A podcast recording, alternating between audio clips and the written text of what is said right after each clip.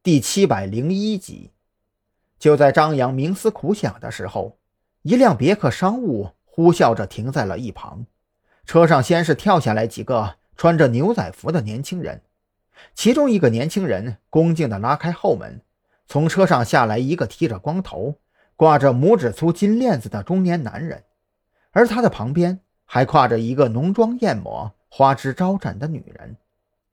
蓝雨桐仅仅是瞥了一眼，就皱起眉头。职业习惯让他一眼就看出这男人不是个什么好东西。暗道：出来吃个饭还能遇到这种人渣，也真是晦气。和蓝雨桐不同，张扬看清楚那个男人的模样之后，顿时愣住了。这可不就是梁哥吗？那句话怎么说来着？踏破铁鞋无觅处。得来全不费功夫啊！怎么，你认识啊？蓝雨桐看出张扬目光有异，当即低声问道：“龙脊山发现了一具女尸，跟这个男人有些关系。”张扬低声回答：“他这会儿已经开始在盘算，是直接上去亮明身份问询呢，还是找个由头让他闹出点什么事儿来？”也好让孔森带人把他抓起来慢慢审。一听这男人跟一具女尸有关，本就看梁哥不爽的蓝雨桐更是紧皱眉头。那直接抓人，还是等会儿跟着盯梢呢？先吃饭吧。嗯，等我想一想。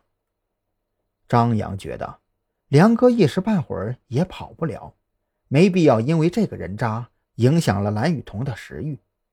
但他却是没有发现，自从这位梁哥出现开始，蓝雨桐早就没了食欲。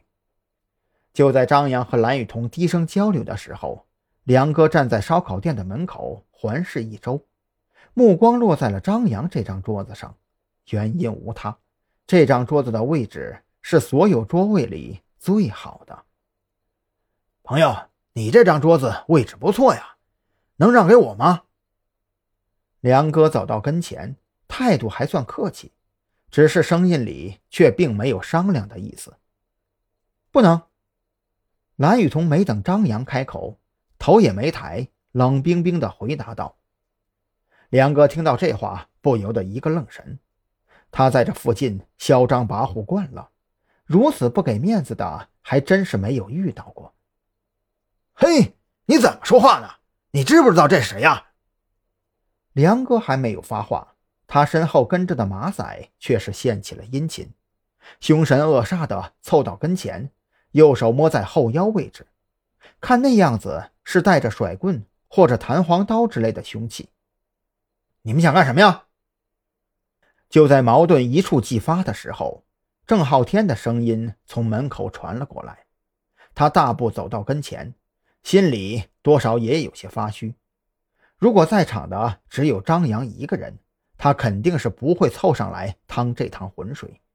可偏偏旁边还跟着蓝雨桐，这就让郑浩天有些不能坐视不管了。作为一名光荣的人民警察，怎么能看到人民被黑恶势力欺压而无动于衷呢？张扬身上固然有嫌疑，可他旁边的女人是无辜的呀。所以，尽管郑浩天。不认为自己打得过眼前这七八个年轻人，却还是义无反顾的快步走到跟前。你管我干嘛的，小子！别没事给自己找不痛快，哪儿凉快哪儿待着去。之前出头的年轻人恶狠狠地对着郑浩天冷声威胁：“你要是识趣啊，这事跟你一点关系没有；你要是不识趣，就别怪我这一刀下去给你戳两个洞出来。”郑浩天紧皱眉头，甩手就要亮出证件，却被张扬一把给拉住了。张扬在医院见过郑浩天，看他伸手进口袋，就知道这是要掏出证件来，连忙将他的胳膊紧紧抓住。这要是让他掏出证件来，万一梁哥怂了，岂不是找不到借口拘留他了？